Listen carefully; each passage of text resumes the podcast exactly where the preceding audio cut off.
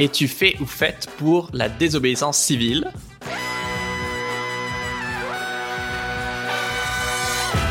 Bienvenue dans Soif de Sens, l'émission des humains qui changent le monde. Chaque semaine, je reçois un invité écolo, comme aujourd'hui, féministe ou solidaire pour t'aider dans ta quête de sens. Et aujourd'hui, on accueille de nouveau Elodie Nas d'Alternativa et d'ANV COP21 pour parler de l'art de la désobéissance civile et ses dangers. Salut Elodie Salut on a fait un premier épisode euh, un peu bonus sur euh, une histoire incroyable, comment vous avez bloqué un sommet pétrolier pour vous faire plonger bah, au cœur d'une action de désobéissance civile. Mais je voulais aussi faire un épisode avec toi sur euh, un truc qui peut empêcher les gens qui nous écoutent bah, de faire plus de désobéissance civile, à savoir les risques qu'il y a à désobéir. Et donc, je voulais parler avec toi de ces risques à travers deux actions, deux histoires. Un, le, le décrochage d'une centaine de portraits de notre président Macron en mairie et deux, euh, l'envahissement de du tarmac euh, de l'aéroport euh, Roissy 4 pour s'opposer à son projet d'extension. Je rappelle rapidement, tu es une des porte-paroles de deux mouvements pour la justice climatique, Alternativa et ANV COP21, donc respectivement plus pour bâtir le monde de demain avec des initiatives porteuses de solutions pour le climat, et ANV COP21 qui crée un mouvement citoyen de masse de désobéissance civile radicale et populaire. Pour commencer, le premier exemple dont je voulais qu'on parle, c'est euh, une action devenue célèbre d'ANV COP21. C'est le décrochage euh, d'une centaine de portraits de Macron en mairie. Comment vous êtes dit, euh, on va décrocher des tableaux avec la tête de Macron? Un peu de contexte. On est en, on est en, on est début 2019. Enfin, on est plutôt fin 2018 d'ailleurs. On a quatre organisations qui attaquent l'État en justice qui lance avec l'affaire du, siècle et donc il lance voilà la plus grosse pétition jamais euh, signée. Euh, il y a eu un, terreau aussi en 2018 avec la démission de Nicolas Hulot, les premières marches pour le climat euh, très massives, le mouvement des gilets jaunes aussi. Donc il y a un truc qui se passe en fait dans dans la société française. Et en, en février, l'État fait une réponse à l'affaire du siècle, en gros en disant ouais ouais ok, mais en fait on a déjà mis des trucs en place et ce qu'on fait? C'est super. Euh, Alors qu'on les accusait euh, d'inaction face au changement climatique. Ouais, c'est ça. Euh, de ne pas respecter l'accord de Paris qu'ils avaient même signé en fait. Mm. Et là, on se dit ok, faut qu'on fasse quelque chose. Et il y a une première une première journée d'action qui est lancée et il y a quatre portraits qui sont décrochés simultanément à Paris, à Lyon et dans deux villes du Pays Basque. Et en fait, l'idée, c'était de décrocher euh, ces euh, portraits euh, qu'on trouve dans toutes les mairies pour montrer, enfin pour laisser un vide, c'est un peu un truc symbolique. Un symbole, Voilà, laisser le, le vide de l'action climatique et sociale de d'Emmanuel Macron. Et en disant, bah en fait, on réquisitionne ces portraits et on les rendra quand ben, son action sera enfin à la hauteur. Donc concrètement, c'est quoi les étapes quand vous rentrez dans la mairie et vous faites quoi? Bah, on rentre dans la mairie, on se dirige vers euh, là où se trouve le portrait, on le prend, on le, on le décroche, et puis bah, on s'en va avec. Tout simplement. Tout simplement. Et les employés, ils sont là, euh, s'il vous plaît. Bah, alors à l'époque, en 2019, tu vois, on n'avait pas le Covid, donc euh, c'était quand même, euh, voilà, les mairies, c'est des endroits où tu peux rentrer, c'est ah, et vous voyez même pas forcément Bah après chaque ah oui, chaque... chaque action a été différente puisqu'on a fait euh, on a il y a 151 portraits qui ont été décrochés euh, depuis donc euh, oui. voilà, une grosse série. Et c'est vrai que à la à la suite de ces quatre décrochages ça a fait parler. Il y a une réaction aussi au, enfin, assez haut niveau de l'État parce que ouais, on a des ministres qui se sont exprimés qui qui n'étaient pas contents il euh, y a euh, la brigade antiterroriste qui a été saisie, euh, et puis on a eu des enfin ils ont on a des activistes qui ont été convoqués au commissariat et, et qui ont été mis en garde à vue pendant une dizaine d'heures. Et en même temps parallèlement bah on appelle à en décrocher plein. Et du coup bah il y a des activistes et des gens dont c'était leur première action aussi hein, qui sont allés décrocher des portraits dans des mairies partout en France. Et pendant cette action concrètement c'est c'était quoi les, les risques euh, physiques? Parce que j'ai l'impression que, comme souvent, la, des fois, la réaction des forces de l'ordre et du gouvernement été un peu disproportionnées. C'était peut-être plus un peu après l'action, mais voilà, j'avais entendu qu'il y avait un activiste qui a été menotté une fois que tu es arrivé à sa coloc. Tu avais eu des perquisitions à 6 heures du matin.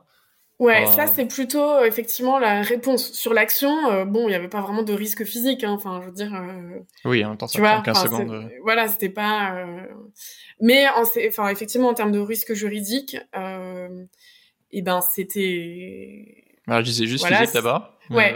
Mais et mais par contre, mais enfin oui, mais ça va un peu ensemble parce que effectivement, euh, la réponse euh, policière, judiciaire a été quand même euh, assez importante. Donc effectivement, il y a eu des convocations, des gardes à vue, il y a eu quelques perquisitions de militants. Il y a un militant qui a été effectivement donc emmené en perquisition, menotté à sa coloc.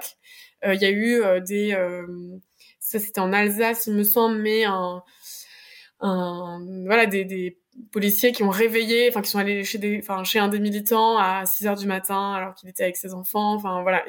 bon, après, euh, les gens qui sont passés à l'action savaient qu'il y avait euh, des risques.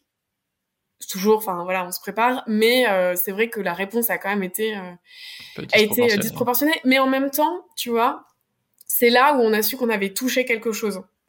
Qu'on a parce que une action comme ça si t'as aucune réponse euh, sur les premières actions bah en fait euh, tu vois.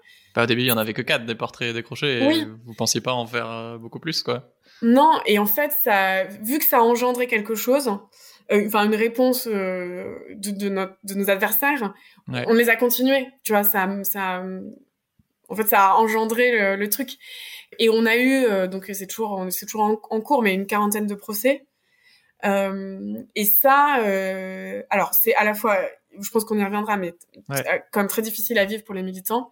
Mais en même temps, ça a été des tribunes politiques incroyables hein, parce que euh, en fait, ils nous ont donné le mieux de ce qu'on pouvait euh, avoir dans le sens où bah, on a utilisé ces procès pour, euh, tu vois, faire venir.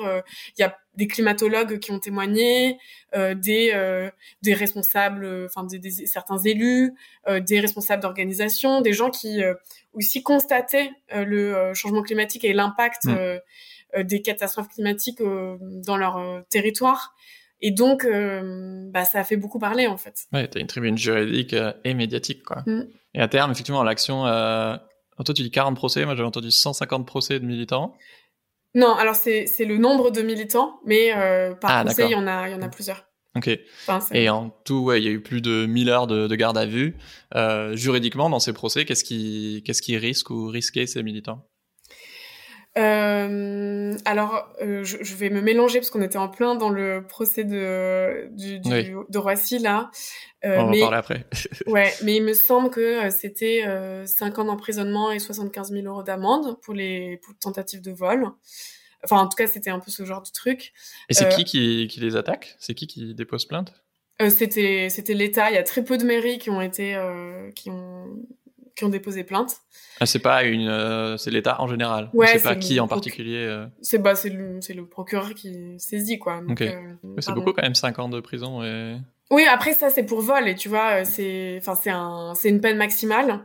C'est un peu tu voles un œuf ou tu voles un bœuf, c'est la peine maximale, tu vois. Et après euh, c'est euh, bah, c'est le procès qui détermine, c'est les juges qui déterminent combien tu Oui, c'est pour faire peur aussi quoi. Euh, si c'est si, ces chiffres, pardon, la 50 prison par exemple, ça vous fait peur, euh, c'est normal. Euh, mais c'est aussi un truc important à préciser, euh, voilà, qu'il y a plein de rôles dans, dans une action et que euh, tu peux choisir ton rôle selon le degré de risque que tu es prêt à prendre. Et, et même sur cette action-là, bah, il y, a, y a aussi besoin de gens effectivement à la communication, à, bah, bosser les dossiers juridiques, à de la coordination ou plein d'autres choses, quoi. Ouais, carrément. Et puis euh, jusqu'à présent, sur les décrochages, euh, les plus, les peines les plus hautes, c'était euh, des amendes fermes de 500-600 euros d'amende. Donc c'est pas du tout, voilà, enfin c'est pas, c'est pas du tout autant que que que les grosses peines. Après, je pense que euh, on en est on en est pas là mais tu vois par exemple je sais pas si t'as suivi mais euh, il y a des militants de de Extinction Rebellion en Angleterre qui eux ont été condamnés euh, à de la prison ferme. C'est pas du tout le ah c'est c'est pas du tout le même système judiciaire donc on pas non plus mais mais voilà c'est pas c'est pas anodin Non, c'est pas anodin, mais parce qu'en mm. fait, ce qu'on fait n'est pas non plus anodin, même si effectivement, euh, tout le monde, euh, tout le monde n'est pas prêt à prendre ces risques et tout le monde ne les prend pas. Et c'est mm. ok. Tu disais pardon que les médias ont vachement bien relayé l'affaire et que c'est à cause de ça ou grâce à ça que vous avez multiplié les décrochages, plutôt parce que l'État justement s'est braqué et du coup ça vous a fait un effet de levier. Est-ce que euh, des fois dans des actions le, but c'est justement que l'État vous attaque en justice pour avoir une tribune et, et potentiellement plus d'impact? Non, pour l'instant, enfin on n'a jamais fait d'action pour, enfin, le, but c'est pas d'aller en procès. Ouais. C'est hyper dur de mettre des gens dans cette situation, tu vois. Enfin, en fait, on connaît les risques, on sait que euh, on peut se retrouver dans cette situation. Ouais. Et du coup, c'est comment on va l'utiliser à notre avantage. Oui. C'est ça en fait le, le la, la, vraie stratégie. Toi, comment est-ce que ton rapport au risque de désobéir, il a, il a évolué? C'est ce que j'expliquais juste avant euh, euh, sur l'action de, de Pau où vraiment je me sentais voilà moi je voulais pas prendre de risques c'était ni physique mm. ni euh, ni juridique. Vraiment je ça, ça ne m'était jamais venu à l'esprit tu vois. T'es devenu porte-parole du coup. est-ce que plus tu fais d'action plus t'es à l'aise avec ces questions de risque ou en tout cas tu vois beaucoup plus les les nuances où t'es plus capable de diagnostiquer ce qui est risqué ce qui est pas ce qui est à l'aise avec toi et ce qui l'est pas? Moi, j'ai pas encore. Je suis un peu passée dans les mailles du filet, donc je, je n'ai pas été. Euh, je n'ai pas eu de procès, par exemple, sur les décrochages. Euh, mais j'ai accompagné pas mal des activistes euh, dans leur préparation de procès. Ouais. Donc, euh, ça, je vois, même si chacun, chacune est différent, aussi mm. en fonction de son histoire, je vois les différentes étapes par lesquelles euh, il et elle passent, quoi. Et il passe par quelles étapes? Un peu de la peur, je pense, un peu de l'inquiétude, de, ce que ça peut faire aussi dans, sur la vie euh, personnelle, euh, la force du collectif, beaucoup, enfin de la préparation ensemble parce qu'on les lâche pas, parce qu'en fait il y a toujours des gens euh, euh, dehors. Et je pense que ça c'est hyper important à, à dire aussi, c'est que euh, en fait on on, on, utilise ces, ces, procès comme des tribunes, ça fait partie d'une stratégie politique, mais en fait on prend soin des gens tu vois on prend soin des gens qui... pas. ah t'as été arrêté. Désolé. Ouais voilà. Donc euh, en fait euh, dès qu'il y a des gens qui sont qui se retrouvent en garde à vue bah on organise un comité de soutien. Euh, on se débrouille pour que ils aient à manger quand ils sortent. Mm. Euh, tu vois, que euh, on contacte leurs proches. On organise aussi des temps de, euh, en fait, qu'ils puissent parler après leur garde à vue pour raconter ce qui s'est passé et, et d'avoir un, un, temps de ce qu'on appelle de bien-être militant, quoi. Ou, Parce que parce que ça peut être Pas traumatisant. Ouais, voilà. Donc en fait, pour que ça, ça puisse, il puisse sortir. Euh, et pendant les procès, ben, on organise aussi des temps avec euh, les avocats, euh, des exercices sur la prise de parole. En fait, on est là le jour du procès avec plein de militants pour dire qu'en fait, ils sont pas tout seuls. Tu vois, et ça, et, et, ça, c'est à la fois normal parce que c'est nos, c'est des camarades de lutte, tu vois. Certains sont des amis, c'est, mais en fait, ce n'est pas, ce n'est pas que de la, de la bonté d'âme, tu vois. Enfin, je veux dire, c'est politique. Mm. Et le, le soutien, euh, le soutien aux gens en garde à vue ou en procès, c'est extrêmement politique et c'est euh, c'est comment une organisation ne lâchera jamais les, les, enfin les siens, tu vois, enfin en tout cas les, les, les gens et euh, et aussi envoie un message aux autres en mode bah en fait si ça t'arrive, tu seras pas tout seul. Euh, sans toi, en... ah, je sais pas si c'est en sécurité, mais en tout cas, si toi tu veux prendre des risques, bah on, on, on est ton backup. Donc moi, dans ce cadre-là, euh, je sais que, enfin, je me sens beaucoup plus sereine pour me dire, euh, ouais, je suis, je suis prête à prendre des risques, quoi. Ouais. Ok. Et financièrement, par exemple, comment est-ce que vous faites pour bah, payer tous les frais de ces procès? Parce que ça doit, ça doit coûter un bras, quoi. Ouais, bah en plus euh, Alternativa Action non violente comme c'est des mouvements citoyens, donc on n'a pas euh, non plus des des milliardaires ou des beaucoup de voilà pas encore. des, des gens comme ça. Euh, et du coup on repose quand même beaucoup sur les dons. Et quand on se retrouve dans ce genre de situation bah en fait on oui on fait des appels aux dons pour pouvoir euh, euh soutenir euh, les activistes qui sont en procès pouvoir aussi organiser les mobilisations de soutien euh, etc quoi. Donc c'est vraiment important pour qu'on puisse soutenir comme il se doit les les activistes. Ça marche. Je vous mets un lien en description avec l'appel aux dons si ça vous intéresse. Euh, la deuxième action dont je voudrais parler avec toi, c'est euh, marchons sur les aéroports, ou comment vous avez envahi euh, le tarmac de, de, Roissy pour vous opposer au projet d'extension de l'aéroport et exiger la, la, réduction du trafic aérien. Euh, comment elle est née, cette action? En fait, c'est un appel national qui a été lancé par Alternativa à plein de, de groupes, enfin un peu dans la France entière. Ouais. On était juste avant la deuxième, le deuxième confinement, donc on était vraiment plein dans le Covid. Et il y a eu, euh, on en a beaucoup parlé, hein, il y a eu une, une baisse euh, forcément hein, avec les fermetures des frontières du trafic aérien. Euh, et en même temps, il y a eu beaucoup d'argent qui ont été donnés aux compagnies aériennes. Oui. Euh, pour les sauver euh, de cette euh, situation, sans aucune contrepartie écologique et sociale aussi, parce qu'il y avait des, des plans de, de réduction de d'emplois. Et c'était le cas avant le Covid. Il y avait dans plusieurs villes de France, à Marseille, à Nantes, à Nice, à Lille, euh, je vais pas me rappeler de, de toutes, mais et à Paris, des projets d'extension d'aéroports. Donc à la fois soit la construction d'un nouveau terminal comme à Roissy, soit des extensions de pistes ou des extensions d'horaires qui, dans tous les cas, auraient permis de de, faire croître euh, le, trafic aérien. Voilà, il y avait plein de, de, groupes locaux qui euh, en fait luttaient sur leur euh, leur propre enfin contre les projets d'extension. Mm. Donc on s'est dit bah en fait c'est le bon moment pour lancer une journée une journée nationale pour faire parler du sujet. Et en ce qui concerne le, le, projet du terminal 4, ben on avait été contacté un an avant par un collectif de riverains qui venait de se créer qui s'appelle le collectif non au T4 et qui nous a sollicité pour euh, voilà euh, organiser un en gros en gros il y avait une réunion publique avec le préfet d'Île-de-France et euh, il voulait l'interpeller mais ils avaient jamais fait ça. Donc en gros on, on, a juste été le petit déclencheur qui font que pendant cette réunion publique ils ont voilà ils se sont levés ils ont dit ce qu'ils avaient à dire ils ont quitté la salle et ils ont et ça a été suivi par plein de d'élus ou de, de participants de cette réunion. Et après, euh, voilà, ils ont, ils ont, enfin, ils ont décollé. Non, du coup, c'est pas le bon mot, mais tu vois. Enfin, et euh, ils donc, ont vu plus grand après, du coup.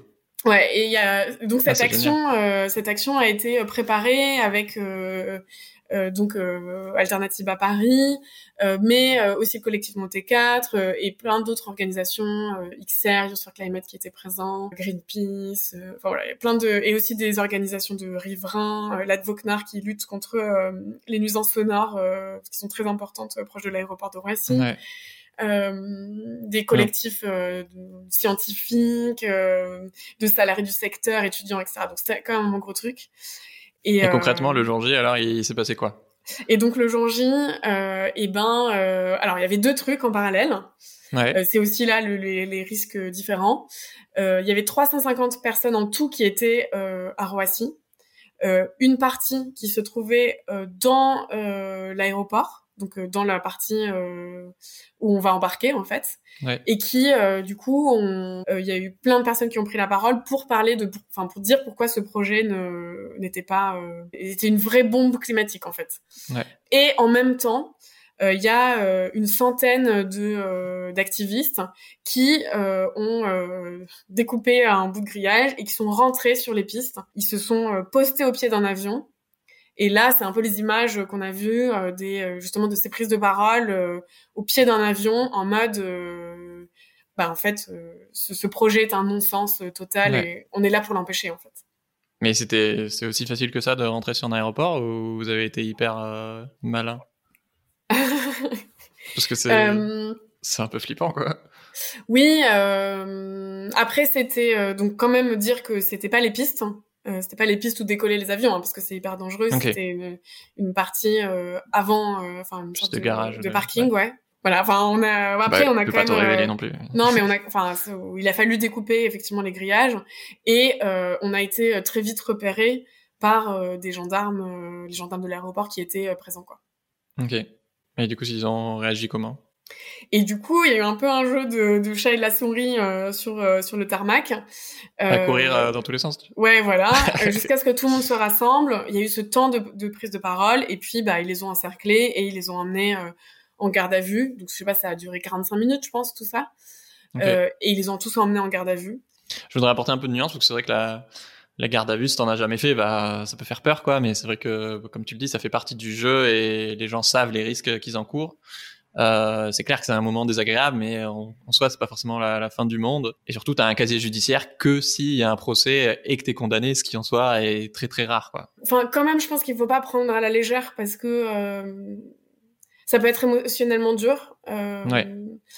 Euh, c'est quand même euh, de la privation de liberté. Hein. Pour certains, ça.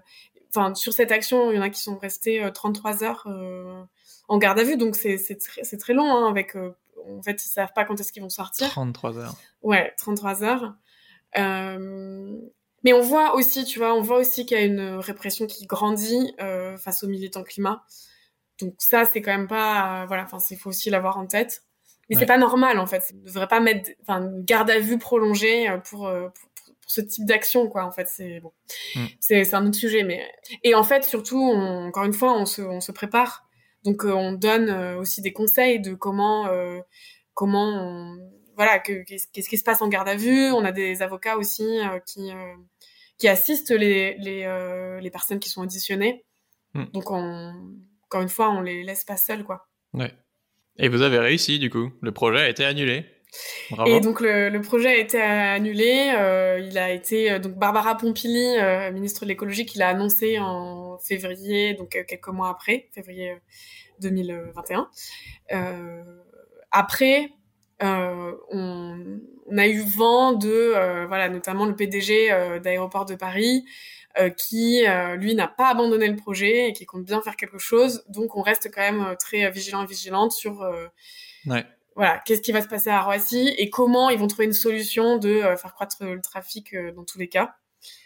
Mais c'était quand même voilà c'est une première victoire énorme euh, et en fait, quand même, tu sais, c'est fou, mais euh, c'est rare d'avoir des victoires comme ça. Et des fois, on n'est pas, euh, on n'est pas beaucoup forcément préparé à savoir comment bien les fêter. Ouais. célébrer ça. et ça nous a pris un peu de cours. On savait, on pensait pas que ça allait. C'est marrant hein, quand même. Enfin, tu vois, genre, bah, un peu. La culture de la défaite. Ouais, c'est ça. Alors que non, non, en fait, on gagne. Euh, on peut gagner aussi beaucoup plus vite que euh, ce qu'on imaginait, parce qu'on s'était dit que ça allait être une lutte, euh, tu vois. Quand tu vois Notre-Dame-des-Landes, quand tu vois aussi la lutte contre Europa City, donc le gros centre commercial sur le triangle de Gonesse, quoi, en, région parisienne, ça, enfin voilà, ça a duré dix ans cette lutte, quoi, et c'est pas encore tout à fait fini, mmh. donc. mais c'est ça, tu commences un combat, mais tu sais jamais si ça va être plié en 15 jours, parce que t'as un ministre qui, qui va appuyer sur le bouton ou si t'en as pour 8 ans et que. C'est ça. c'est un problème. Mais des fois, t'as des bonnes surprises. Bah oui. Moi, j'avais participé effectivement à une de vos actions pour euh, nettoyer la Société Générale qui investit massivement dans les énergies fossiles. On avait un peu bloqué l'avenue de l'Opéra et j'avais fait une vidéo YouTube dessus. Mais ça pour dire qu'en amont, j'avais fait une de vos formations à, à désobéissance civile. Et les deux trucs qui m'avaient marqué, c'était un, euh, d'apprendre à être un poids mort pour retarder euh, bah, les policiers qui essaient de te dégager, quoi. Et deux, c'était que bah, vous donnez vachement de conseils très pratiques. Euh, voilà, si tu te fais arrêter, euh, qu'est-ce que tu peux faire, qu'est-ce que tu peux pas faire, qu'est-ce que voilà. Est-ce que tu peux nous dire euh, des conseils Comment est-ce qu'il faut réagir en cas d'arrestation par des flics pendant une action? Quels sont tes droits, etc. Ouais, je, je vais, je vais peut-être pas tout dire. oui, bien sûr. Mais et puis surtout, c'est ce que nous on conseille quand tu es arrêté, notamment pour un contrôle d'identité, et en fait, au bout, au bout de 4 heures maximum, tu dois être notifié euh, d'une euh, d'une garde à vue. En fait, quand tu es placé en garde à vue, on doit te dire euh, Monsieur, Madame, vous êtes placé en garde à vue. Ça, c'est. En fait, ce qui est vraiment important peut-être aussi de dire, c'est que c'est hyper important de connaître vos droits, parce que on a eu plein d'expériences dans lesquelles les policiers ou les gendarmes face enfin auxquels on était, soit ne les respectent pas, soit même ne les connaissent pas, en fait. Hmm. Donc voilà, ça dit quelque chose euh, de la justice aujourd'hui, mais en fait nous, on doit connaître nos droits. Enfin, en tant que citoyen, dans tous les cas, on, doit connaître. Euh, hmm. C'est vraiment hyper important euh, d'avoir ça en tête. Donc, par exemple, demander est-ce que là vous me contrôlez pour un contrôle d'identité ou est-ce que vous m'arrêtez pour une garde à vue quoi? Ouais, c'est ça. Et donc on doit être notifié. Euh, les gardes à vue, c'est 24 heures renouvelables euh, une fois. Euh, ce qui est déjà vachement long. Quoi. Ce qui est très long, ce qui est très très long. En garde à vue, on a le droit de, de, de donner, de garder le silence, en fait, et, et de, ne, de, ne, pas parler. Euh, ça, c'est vraiment un droit. Euh, parce que euh, ce qui pourra, euh, ça fait très série américaine en fait ce que je veux dire, mais ce que, ce que vous dites ce pourra, voilà, c'est ça. ce que vous pouvez dire serait, pourrait être utilisé contre vous. C'est vrai. C'est vrai. Donc du coup, ce que aussi parce que c'est, ça fait partie de notre stratégie de, en fait, c'est pas c'est pas à la police qu'on veut parler quoi c'est soit enfin c'est à la justice ou c'est avoir une tribune mm. donc donc ça c'est ouais. Euh, Donc à part donner euh, ton nom, prénom, euh, je sais pas, ton adresse, quoi, dis le moins de choses possible pour éviter que ça se retourne contre toi. C'est ça. Et surtout, en garde à vue, on a le droit de faire appel à un avocat. Ouais. on a le droit de contacter un proche aussi. si on n'a pas d'avocat, on peut en demander un. on a le droit de faire appel à un médecin si on n'est pas bien, si voilà, si on n'a pas nos médicaments.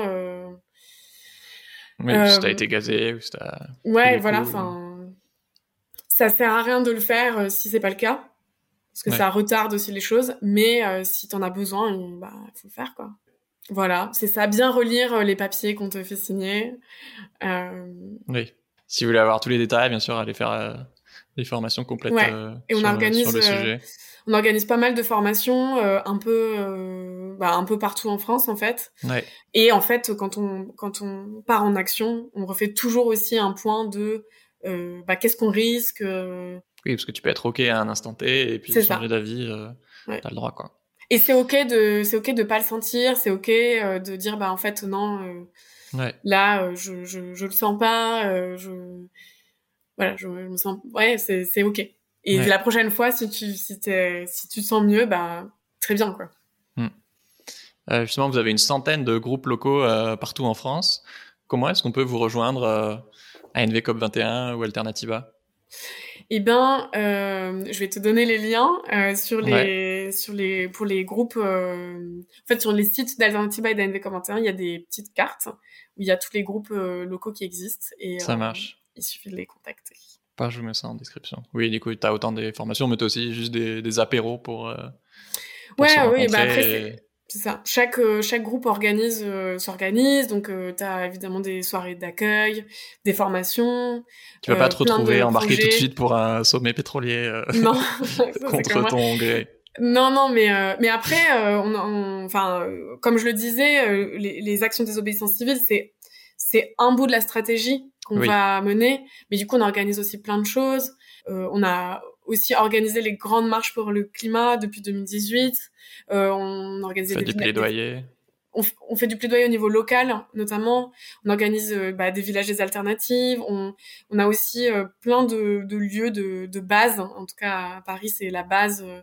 Euh, c'est aussi le cas à Marseille, par exemple. Enfin, donc, c'est des lieux où on peut retrouver d'autres organisations. Mm. Bah, en fait, voilà, devenir bénévole ou activiste dans des projets. Et il y a un fourmillement de trucs à faire. et c'est assez cool, quoi. Ouais. Je voulais aborder aussi le, le, thème de la non-violence. ANV, ça veut dire action non-violente. Et euh, c'est vrai qu'on croit parfois que non-violence, ça veut dire euh, bah, bisounours qui veut à tout prix euh, éviter le conflit. Et que, bah non, enfin, tu le disais dans un autre podcast, euh, tu peux être non-violent et euh, super radical, super déterminé. Et qu'en fait, c'est c'est pas une philosophie, c'est une stratégie. Quoi. Quand t'envoies un, un aéroport, euh, tu vas créer du conflit euh, à court terme euh, dans l'aéroport, mais c'est pour résoudre un plus gros conflit qui est peut-être moins visible, effectivement, de bah, l'impact de l'aviation sur le climat. Quoi.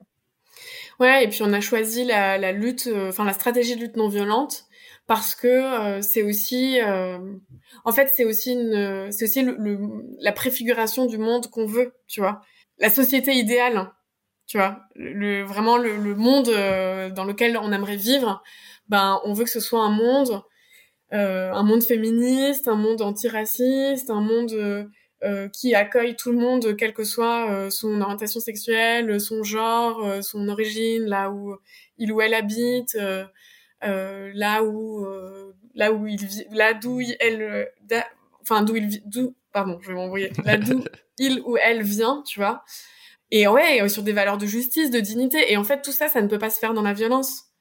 Donc ça, c'est une des raisons pour lesquelles euh, on a adopté cette stratégie-là. Mais aussi euh, parce que faut quand même euh, être lucide sur le fait que, en fait, le, nos adversaires, qu'ils soient dans le champ économique ou politique, ont le monopole des armes, ont le monopole de la violence. Et en fait, on ne pourra pas les battre sur ce terrain-là. Hmm. C'est pas possible. Enfin, en fait, ce qu'on risque, c'est c'est de c'est nous de, de, subir de la violence. Après, ça veut pas, alors ça veut pas dire que dans la non-violence, quand on est non-violent, on ne subit pas de violence. Ça, ce n'est pas vrai. Mais en tout cas, on ne pourra pas gagner avec euh, de la violence. Ouais. Ça, c'est notre vision. Euh, après, il y a d'autres euh, personnes ou d'autres groupes qui en ont d'autres et, et ça, c'est libre à chacun. C'est du débat. Hmm. Et justement, je réalisais hein, en préparant l'interview que c'est marrant de voir à quel point on croit tous qu'on est d'accord sur euh, qu'est-ce qui est violent et qu'est-ce qui l'est mm-hmm. pas, alors que pas du tout quoi. C'est ultra euh, subjectif comme euh, concept et on met pas du tout la frontière au même endroit. bah, c'est clair que selon ton histoire, en fait, selon ta trajectoire, tu, ouais, on n'a pas la même perception de la violence. Et c'est pour ça que nous, et du coup de ce qui est de ce qui est non violent aussi, hein, parce que nous, on, à, à Pau, tu vois, on, on en parlait dans l'épisode précédent, euh, on, nous a dit que c'était très violent et on voit des images qu'on, qui peuvent être violentes, je pense. Donc en fait, c'est pour ça qu'on on a des critères de non-violence euh, qui permettent de poser le truc, tu vois. Euh, genre, il n'y a pas de subjectivité, en fait, euh, c'est ça nos critères de non-violence. C'est comme ça qu'on définit la non-violence. Donc par exemple, c'est Et du coup, c'est euh, pas de d'agression physique envers les personnes, pas d'agression verbale, pas d'agression psychologique.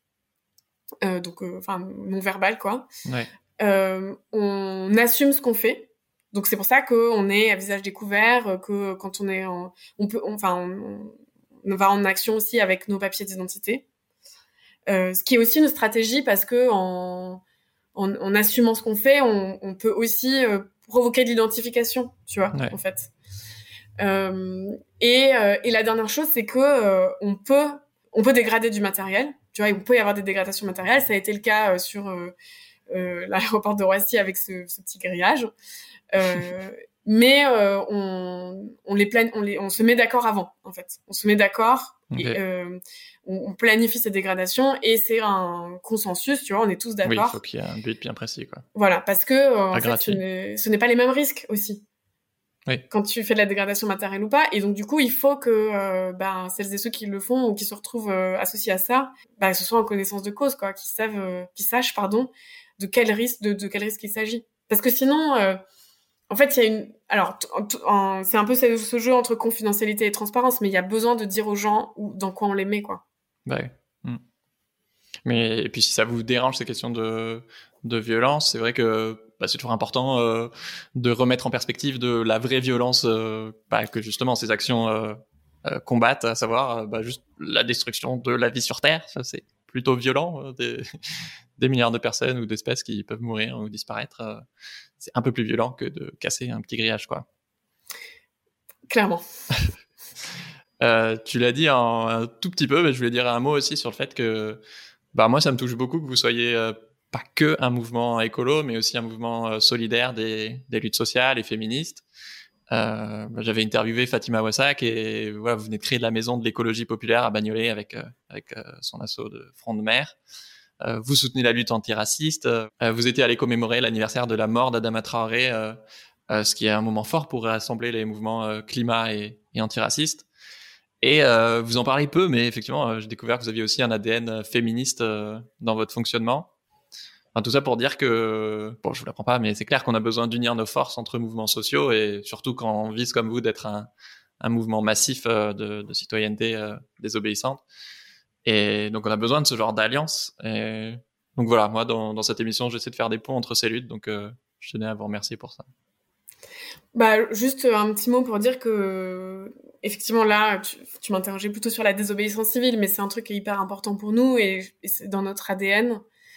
Euh, on, on pourra pas euh, relever le défi climatique si en fait on prend pas en compte euh, les problématiques que vivent les gens.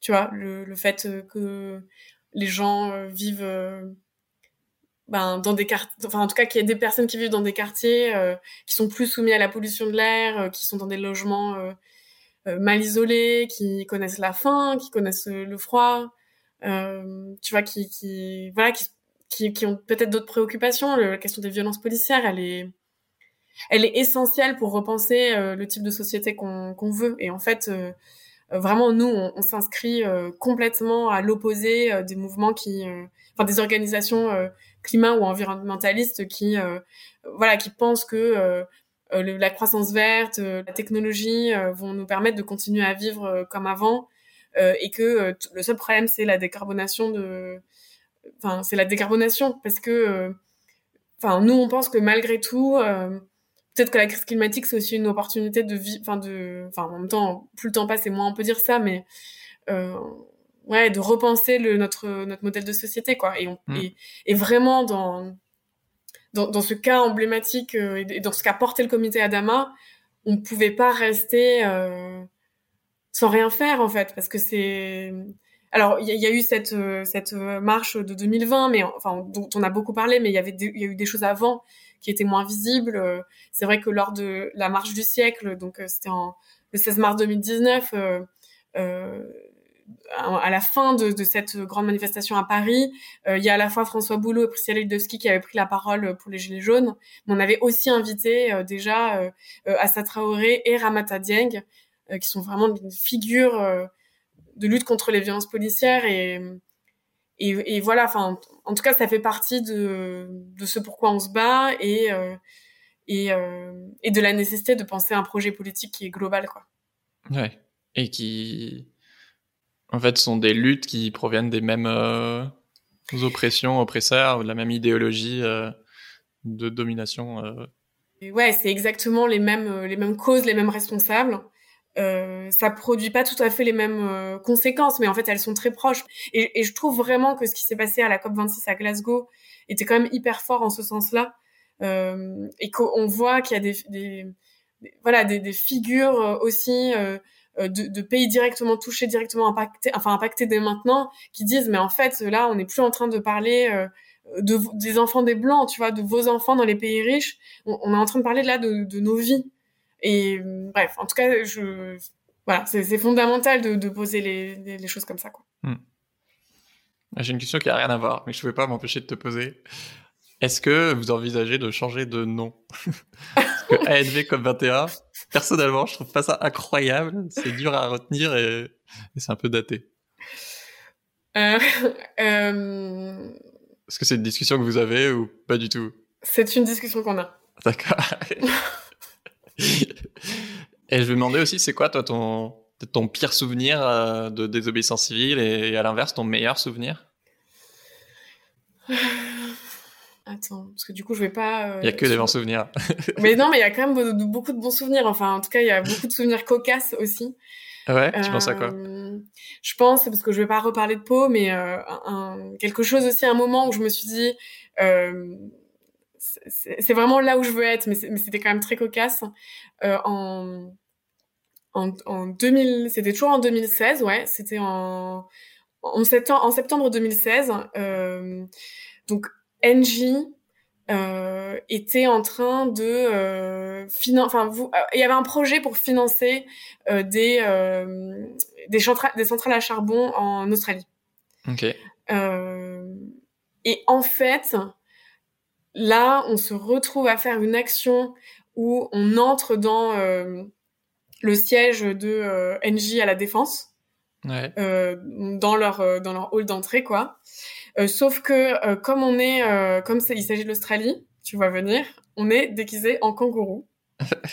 et l'action, l'idée, c'était de faire, de faire une. Je pense qu'on ne pourra plus refaire ce genre de choses. Hein. C'était vraiment une autre époque, mais on est, on est déguisé, donc on est déguisé en kangourou et on fait une choré sur une, tu vois, un remake de Andy, dis-moi oui euh, mais avec NJ, tu vois. et euh, donc, euh, donc ça, c'est, t'imagines la tête du truc. Je vais aller mais voir la vidéo direct. En plus, bah il y a une vidéo. Euh, en plus, euh, donc ça c'était avec les Amis de la Terre. Enfin, je précise quand même, c'est les Amis de la Terre qui euh, qui qui, qui organisaient ça. Ouais, qui organisaient ça et qui avait cette cette campagne. Et en fait, à ce moment-là, il fait 30 degrés, voire 34 degrés, je sais pas, mais vous êtes tellement ah ouais, alors sous les costumes. Voilà, on est sous des costumes un peu en en moumoute. Et pour se déplacer, on, on nous a emmenés en dans une camionnette. Tu vois, on était à l'arrière d'une camionnette. Donc on était, je sais pas, 30 kangourous à l'arrière d'une camionnette sans fenêtre, sans, sans tu vois, franchement, je, me suis dit, mais euh, comment? Pourquoi? Euh, Tu vois? Voilà.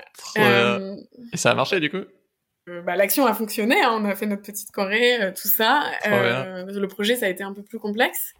Mais en fait, j'ai beaucoup d'anecdotes à raconter. Ah bah, si c'est que des positifs, ça marche aussi.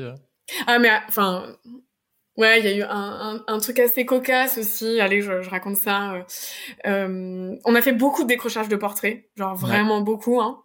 Euh, et euh, et un, un, des, un beau décrochage qu'on a fait euh, à Paris, c'était dans la mairie du 20e, 19e ou 20e. Mmh, et Ouais, et en fait, euh, le c'est un grand hall, vraiment, il était euh, très beau, et le portrait était dans le hall, et euh, c'était le jour de la grève des jeunes, grève des jeunes mondiale, donc on a emmené une centaine de jeunes pour ce décrochage. Sauf qu'au moment d'arriver, on voit que le portrait est vissé ah. au mur, tu vois. Ils avaient prévu le coup. Et on n'avait pas du tout prévu le coup. Mais eux l'avaient prévu. Oui, peut-être, euh, peut-être, je ne sais pas. mais... Et du coup, t'imagines, on est dans la mairie, il y a une centaine de jeunes euh, qui sont en train de chanter, euh, machin, il y a plein de médias. Et on est là, euh, putain, en fait, euh, on peut pas le décrocher. Quelqu'un a une perceuse, euh, des visseuses Donc voilà, ça c'était un moment de stress assez assez intense. Donc vous avez pas réussi à l'enlever? Si si, il y a quelqu'un qui a eu la présence d'esprit de de sortir et de courir à un magasin de bricolage en demandant un tournevis en disant je le ramène dans cinq minutes. Et euh, du coup de ramener euh, non, le, héros. et euh, voilà on a réussi à le décrocher mais du coup il y avait un peu ce truc de bon c'est quand que vous le décrochez ah mais attends il est vissé tu vois? Voilà. Énorme. Mais c'était une très très belle action une très très belle action c'est ouais c'était très fort ah, c'est génial. Merci Elodie, c'était trop bien. Euh, filez voir ce que fait NV Cop 21 et, et Alternativa, je vous mets les liens dessous. Écoutez le premier épisode qu'on a fait ensemble, euh, euh, qui est sorti la semaine dernière, si vous l'avez pas encore écouté.